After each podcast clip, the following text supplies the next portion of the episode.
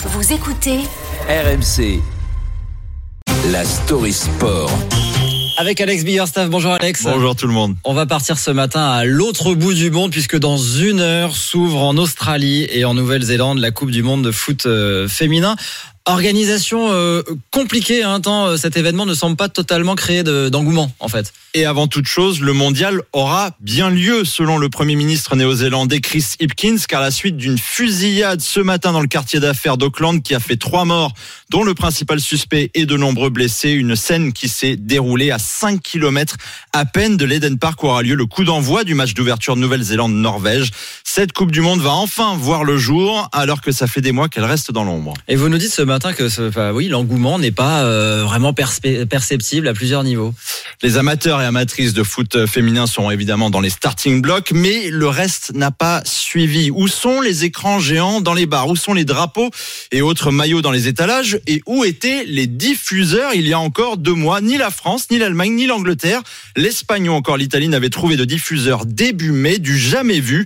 Heureusement, ça sera finalement le cas. Et à l'époque, le mondial 2019, eh bien, s'accompagnait d'un engouement naturel, car il était en France et en soirée. Difficile aujourd'hui de s'investir sur des matchs en matinée qui ont Hmm. lieu à l'autre bout du monde. Oui, c'est ça, avec un gros décalage horaire. Le problème, c'est que même sur place, en fait, la FIFA a du mal à pousser à la consommation. Et son fantasque président, Gianni Infantino, a pourtant essayé de vendre son produit aux Néo-Zélandais.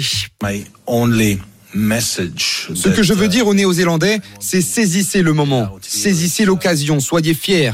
Soyez fiers de ce que vous avez pu réaliser ici en Nouvelle-Zélande, en Australie bien sûr. Soyez fiers de ce qui sera le plus grand événement, non seulement sportif, mais aussi en général, certainement sportif, certainement footballistique, qui a été organisé ici jusqu'à présent. Et derrière ce syntagme, hein, cet énoncé mobilisateur, se cachent surtout des inquiétudes, car si la FIFA a avancé qu'un million 375 000 billets ont été vendus, on n'y est pas vraiment finalement, car selon la responsable des opérations du mondial en Nouvelle-Zélande, le nombre total de places vendues pour les 29 matchs dans le pays s'élève à un peu plus de 320 000, donc moins d'un quart du total annoncé hier par la FIFA.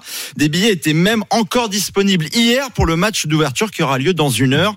Quoi qu'il arrive, nous, ici, on sera derrière nos bleus, car personnellement, je veux croire en l'effet Hervé Renard, un sélectionneur qui a déjà fait ses preuves dans les grandes compétitions.